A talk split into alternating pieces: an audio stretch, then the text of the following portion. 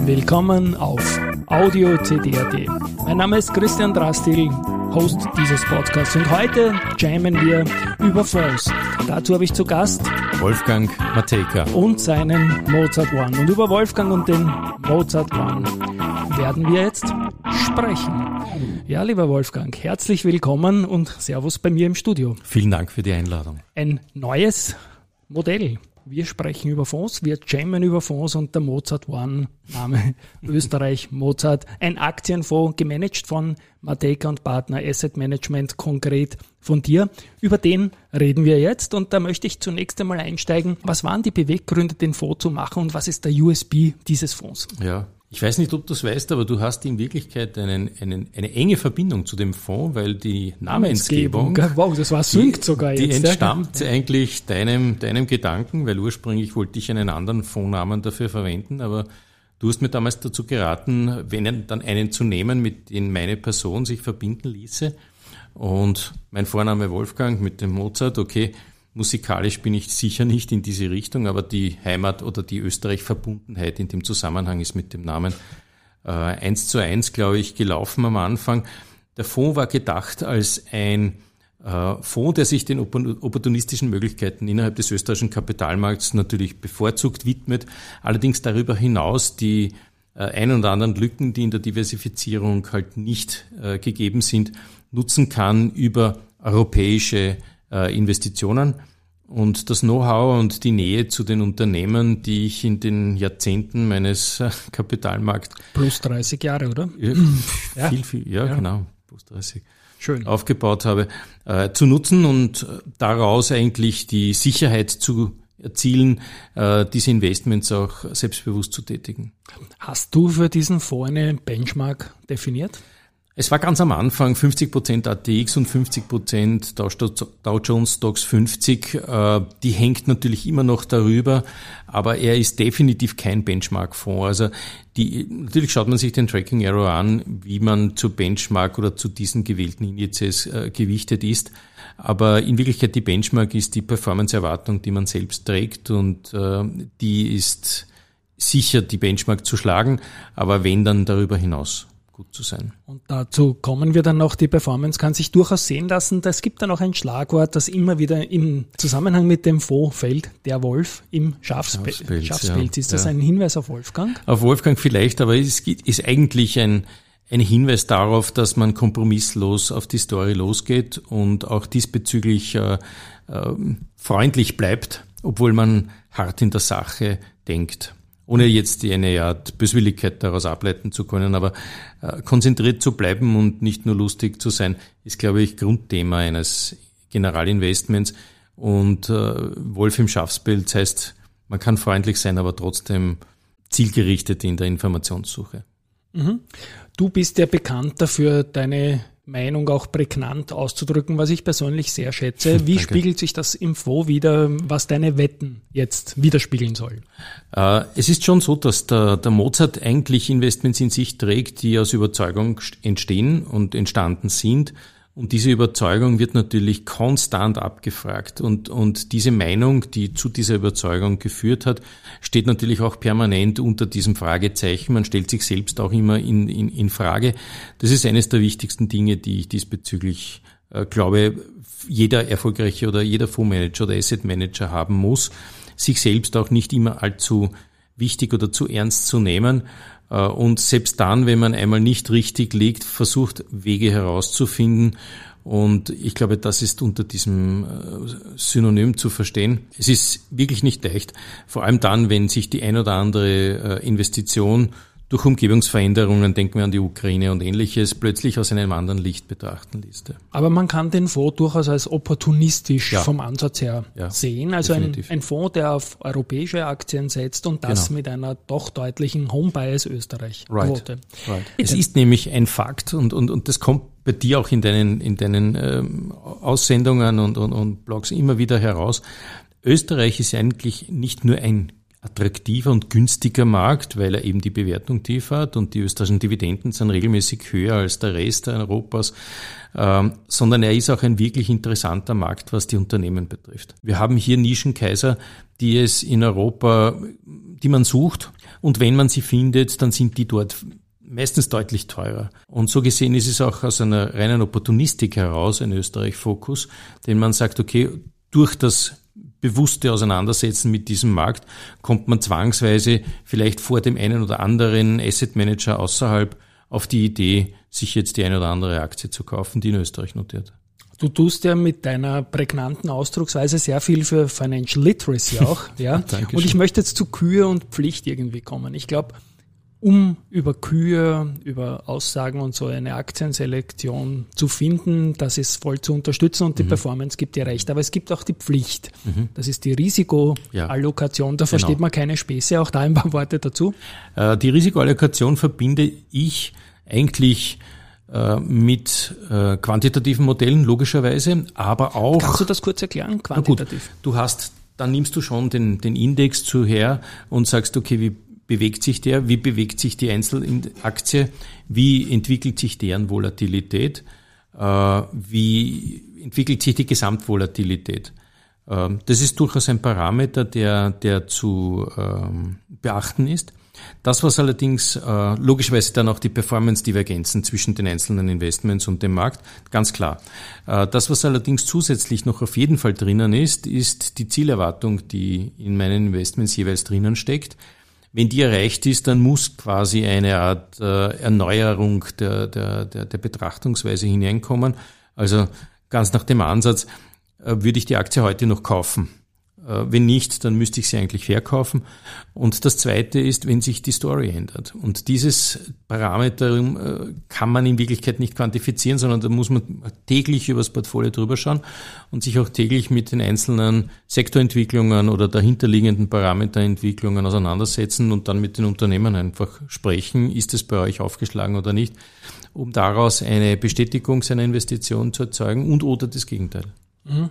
Du bist sehr stark als Wolfgang Matejka auch als mhm. äh, Player im Markt tätig. Welches Team steckt hinter dir? Ja. Es geht ja darum, dass man auch mal auf Urlaub fährt oder sonst irgendwelche Sachen. Ja, Urlaub gibt's schon, aber Urlaub ohne Markt gibt's schon seit Jahren nicht mehr. Das ist Same ehrlich hier. gesagt, genau. ja, das kann man vergessen. Aber es, es gibt natürlich ein, ein Fallback im Team. Äh, wir sind derzeit fünf. Wir haben einen, einen sehr automatisierten Ansatz, was die Abwicklung betrifft und auch die Limitprüfung betrifft. Deswegen können wir so wenig sein. Wir sind äh, für drei Kapitalanlagegesellschaften aktiv und zwar als aktiver Manager, nicht als Berater, sondern als aktiver Manager, also kein Advisory. Und wir haben diesbezüglich auch von diesen KAGs die Due Diligence, die wirklich teilweise sehr groß und hart ist, äh, hinter uns gebracht, weil die eben gesehen haben und weil die auch äh, bewiesen gesehen haben, wie wir unsere Prozesse innerhalb der Limit- und der Marktumgebung abgesichert und dokumentiert äh, vollziehen. Von der Ideengebung weiß eigentlich jeder in der Matic und Partner Asset Management die Ideen jedes einzelnen Asset Managers. So gesehen ist die Vertretungsregelung, die man logischerweise immer wieder macht vom Urlaub, aber eine self-fulfilling prophecy, die durch das ganze Jahr hindurch trainiert wird. Ich möchte jetzt gar nicht so groß einen Zeitstempel per heute draufdrucken, weil wir sprechen hier Mitte September 2023. Aber den Fonds gibt es seit 2010 und schauen wir doch mal auf die, ja. die Wertentwicklung. Vielleicht auch in eigenen Worten. Ich sehe da was von mir, das sich durchaus sehr, ja. äh, sehr schön anschaut. Ja, wir sind im Schnitt bei derzeit etwa den 5% per anno angekommen. Äh, es ist natürlich ein hartes Jahr und die Zeit der letzten Jahre war bei weitem nicht einfach. Äh, diesbezüglich auch müssen wir aktuell zur Kenntnis nehmen, dass seit gut eineinhalb Jahren, vielleicht zwei Jahren, äh, beginnend die Small Caps gegen die Large Caps eindeutig underperformen, ohne gleichzeitig irgendwelche fundamentalen Divergenzen zu entwickeln, die das bestätigen würden. Das ist eine, aus einer gewissen Risikohaltung großer Investmenthäuser zu verstehen, die einfach sagen, ich möchte, wenn dann in Aktien ganz liquide investiert sein und oder vielleicht sogar nur über Derivate, über Futures und so abgesichert sein, äh, dass wenn irgendetwas passiert, ich schnell herauskomme. Das ist meiner Ansicht nach der größte Irrtum, dem wir derzeit im gesamten Kapitalmarktuniversum erliegen. Denn genau diese Derivate sind dann, wenn was passiert, genauso wenig liquide, wie es ein Small Cap eigentlich sein würde.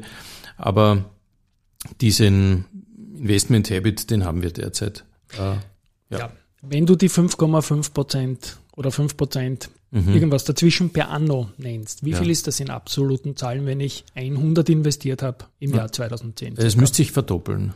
Genau, es ist knapp eine Verdoppelung.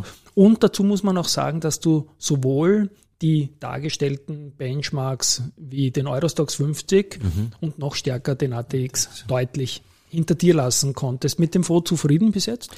Ähm, ja, mit dem Fonds schon zufrieden, mit der Volumensentwicklung nicht. Es ist klar, dass das aktuelle Umfeld und in dem Fonds sind natürlich auch institutionelle Gedankengänge drinnen und auch institutionell, soweit ich weiß, investiert. Ähm, ist es natürlich klar, dass man versucht, äh, diese Chancen, die wir derzeit sehen an den Märkten, und die sind wirklich gut. Äh, auch mit einem Volumensanstieg begleitet zu sehen. In Wirklichkeit ist es eine äh, und das zieht sich, glaube ich, durchaus durch die ganze Branche durch. Also dem einen geht's besser, dem anderen schlechter natürlich, was Volumen betrifft. Aber so, so, so irgendwie kommt mir vor, jeder jammert, dass, dass nichts passiert oder niemand äh, hinein äh, investiert in diese Märkte. Das wäre mir natürlich lieb, wenn das auch im Mozart ein stärkerer Move nach oben einmal wäre. Man bringt immer mit einer massiven Outperformance in Verbindung. Äh, meine persönliche Erfahrung ist es aber, dass genau diese Outperformance dann zu Rücklösungen oder zu Zeichnungsauflösungen führt, weil man sagt, okay, besser wird's nicht mehr. Also die, die Angst, etwas zu verpassen im Fondsuniversum ist genauso gegenwärtig wie in der Einzelinvestition. Du bist ja ein Stockpicker mhm. und da hat man immer natürlich die Vergleichbarkeit mit dem Index als wesentlicher Punkt, weil man sich messen lassen muss, ja. wie gut die Wetten gelaufen sind. Genau. Wie ist da der Ansatz? Wie kommst du zu deinem Wetten? Wie passiert das Research? Ich meine, du kennst mhm. die meisten Leute in Österreich seit ja. 30 Jahren plus, ja. wenn sie schon so lange dabei sind. Aber wie funktioniert ja. dein Stockpicking für den Fonds, Wolfgang? Also es, es ist eine Mischung zwischen Top-Down und Bottom-Up-Approach. Top-Down macht man ganz einfach äh, ein, eine Art äh, Blickpunkt, wie sich die Sektoren entwickeln, wie das politische Gefüge ist, wie die Steuern, wie die Investitionsströme, wie beispielsweise jetzt dieses ganze elektrische, äh, die, diese Mobilitätsrevolution, die wir haben, in Verbindung mit der Energierevolution, in Verbindung mit einer geopolitischen Neuorientierung, das ist eine, eine, eine Bewegung, die wir eigentlich seit 40 Jahren nicht mehr gesehen haben, seit, seit dem Gewinnen des Internets. Und unter diesem Aspekt ist es auch meiner Ansicht nach ganz wichtig, sich von ganz oben auf das Thema hin zu, zu bewegen. Da haben wir logischerweise mit sehr vielen äh, externen Analysehäusern auch Research-Vereinbarungen und äh, deren Research ist ganz sicher so gut und so gut geeignet für uns, uns diese Ecke abzudecken. Und dann geht's immer mehr und mehr in die Ideengenerierung, in welcher Ebene, in welchem Bereich äh, die Investments eigentlich unterstützt sind oder sich zumindest noch nicht so betrachtet sehen, wie man es eigentlich in äh, ein, zwei Monaten oder vielleicht sechs Monaten sehen würde also den Vorteil des Investments zu erarbeiten. Und dann geht man auf die Bottom-up-Seite in Verbindung mit einer Analyse, welchen USB welche Unternehmung in sich trägt und dann, wie billig oder wie teuer diese Firma dann auch ist. Du hast momentan vom mehr als die Hälfte Österreich. Ja. Gewichtung. Wie hat sich das über die zehn, war das immer so 50 Prozent circa? Nein, nein, es war früher ja. etwa 80 bis 85 Prozent. Äh, es hat sich, äh, ganz am Anfang war der Fonds auch äh, teilweise durch ähm, ergänzende Investments im Bondbereich geprägt. Wir erinnern uns an die Immobilienanleihen, die wir hatten, die Wandanleihen, die auch wir in Österreich hatten, die waren super attraktiv und diesbezüglich auch Ergänzung zum Aktieninvestment. Kurze Zwischenfrage, also du kannst ja. Convertibles reinkaufen? Selbstverständlich, ja. Okay. Der Fonds kann von seiner Ausrichtung in Wirklichkeit alles. Mhm. Äh, er hat sich allerdings nur seinem Namenscharakter und auch dem ähm, intrinsischen Erwartungsmodell seiner Investoren entsprechend dem Aktien- und dem Österreich-Markt äh, stärker zugewendet. Äh, und Österreich ist diesbezüglich eine, eine Kerngröße, die auch bestehen bleibt. Wir hatten nur einmal das Momentum, als der, als der Fonds wirklich stark gewachsen ist, ähm, das Österreich-Gewicht unter die 50 Prozent zu bringen. Das musst du alles auch investieren. Ganz genau. Genau. Ja. Und jetzt aktuell Zinsniveau, ich möchte, nicht tagesaktuell sprechen, aber mhm. doch bigger picture, so ein bisschen ja. auf ein paar Quartale hin. Zinsniveau ist ja durchaus wieder deutlich gestiegen. Corporate ja. Bonds ja. wirken auf den einen oder anderen attraktiv. Mhm. Überlegst du beizumischen, mischst du bei oder bleibst du auf der Equity-Seite? Ich bleibe auf der Equity-Seite aus einem Grund. Die Dividendenrenditen sind deutlich höher in Österreich noch immer als die jeweiligen Corporate Bond Yields. Es sei denn, es geht wirklich um Risikopatienten, die ganz hoch hinauf müssen. Also würde jetzt beispielsweise das ist auch der Grund für die Kapitalerhöhung, glaube ich, gewesen, die Lenzing sich einen Bond überlegen, dann müsste der Bond schon wirklich so hoch sein, wie aktuell ihr äh, Perpetual yieldet. Also das wollen die auch gar nicht, sondern äh, die Dividendenrendite, die derzeit in Österreich, glaube ich, im Schnitt knapp über sechs Prozent liegt, ist ein gutes Backbone. Natürlich ist der Konjunkturausblick jetzt nicht der, der sagt, bullish, jetzt fahren wir gleich noch einmal nach oben in den Dividenden. Aber aus meiner Sicht scheinen die durchaus abgesichert zu sein, größtenteils. So gesehen ist die Dividend die der Markt bietet, ein super Puffer. Und sollte es äh, zu, zu Parallelinvestitionen führen, ist es aufgrund der aktuellen Zinssituation wahrscheinlich leichter, die Cashquote zu erhöhen. Mhm. Spannend, spannend. Aus äh, Retail-Sicht gibt es eine ausschüttende Variante ja. und eine tesorierende. Variante. Genau. Hast du dein Gefühl dafür über die Jahre durch die vielen persönlichen Gespräche, welche die beliebtere ist? Äh, mittlerweile die tesorierende. Ja. ja. Es, ich ich sage es ganz ehrlich, äh, wir schütten so wenig wie möglich aus, mhm. weil wir das innere Wachstum des Fonds natürlich als stärker sehen als die Ausschüttungen, die wir ausschütten müssen, ganz klar.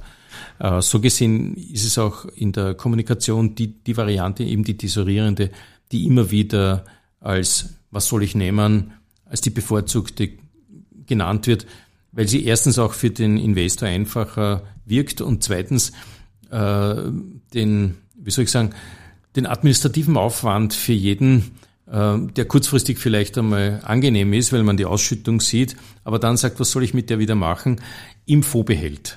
Und in Wirklichkeit die große, äh, na sagen wir so, das große Ziel ist es ja eines Investments generell, eigentlich durch den Zinseszinsfaktor sich auch geschützt und, und getrieben zu fühlen.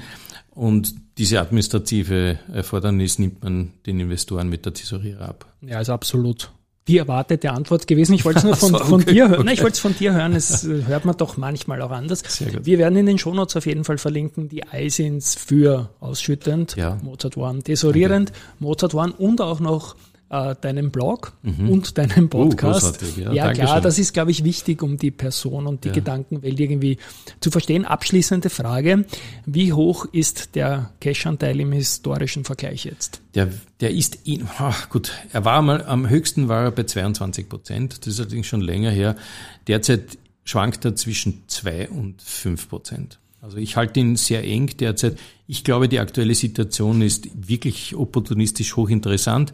Es kommen etliche Companies quasi ihren Erwartungsmeldungen entgegen mit dem ein oder anderen, äh, muss ich sagen, Profit Warning, aber Relativierung der aktuellen Umgebung. Äh, das hat in den Märkten bereits im Vorfeld die Spuren hinterlassen. Deswegen sind wir auch so günstig. Deswegen haben wir uns auch nicht nach oben bewegt. Äh, und unter diesem Aspekt glaube ich, dass die Selektion auf dieser Basis derzeit eine echte Opportunity darstellt.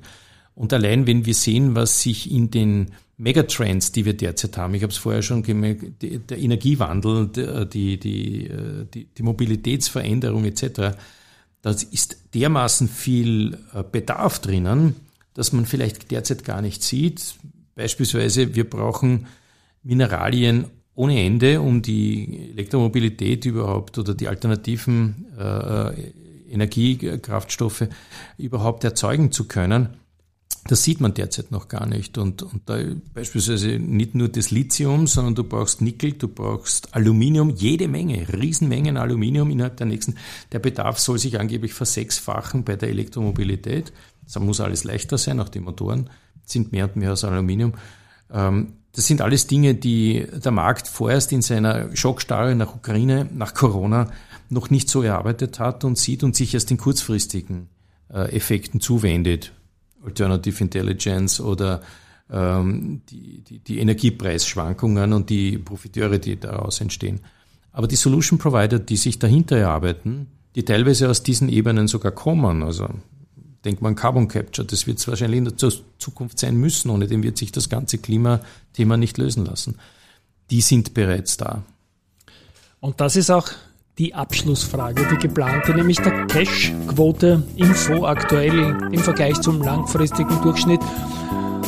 Bringt irgendwie ein Bild, wie der Fondsmanager jetzt momentan gewichtet ist. Ich glaube, der Fonds hat in der Vergangenheit einiges gezeigt. Respekt dazu. Lieber Wolfgang, danke, danke dass du da warst. Vielen Dank, Christian. An euch da draußen ein Porträt des Mozart One mit dem Fondsmanager. Wolfgang Mateka. Und tschüss von uns beiden. Baba. Bye bye.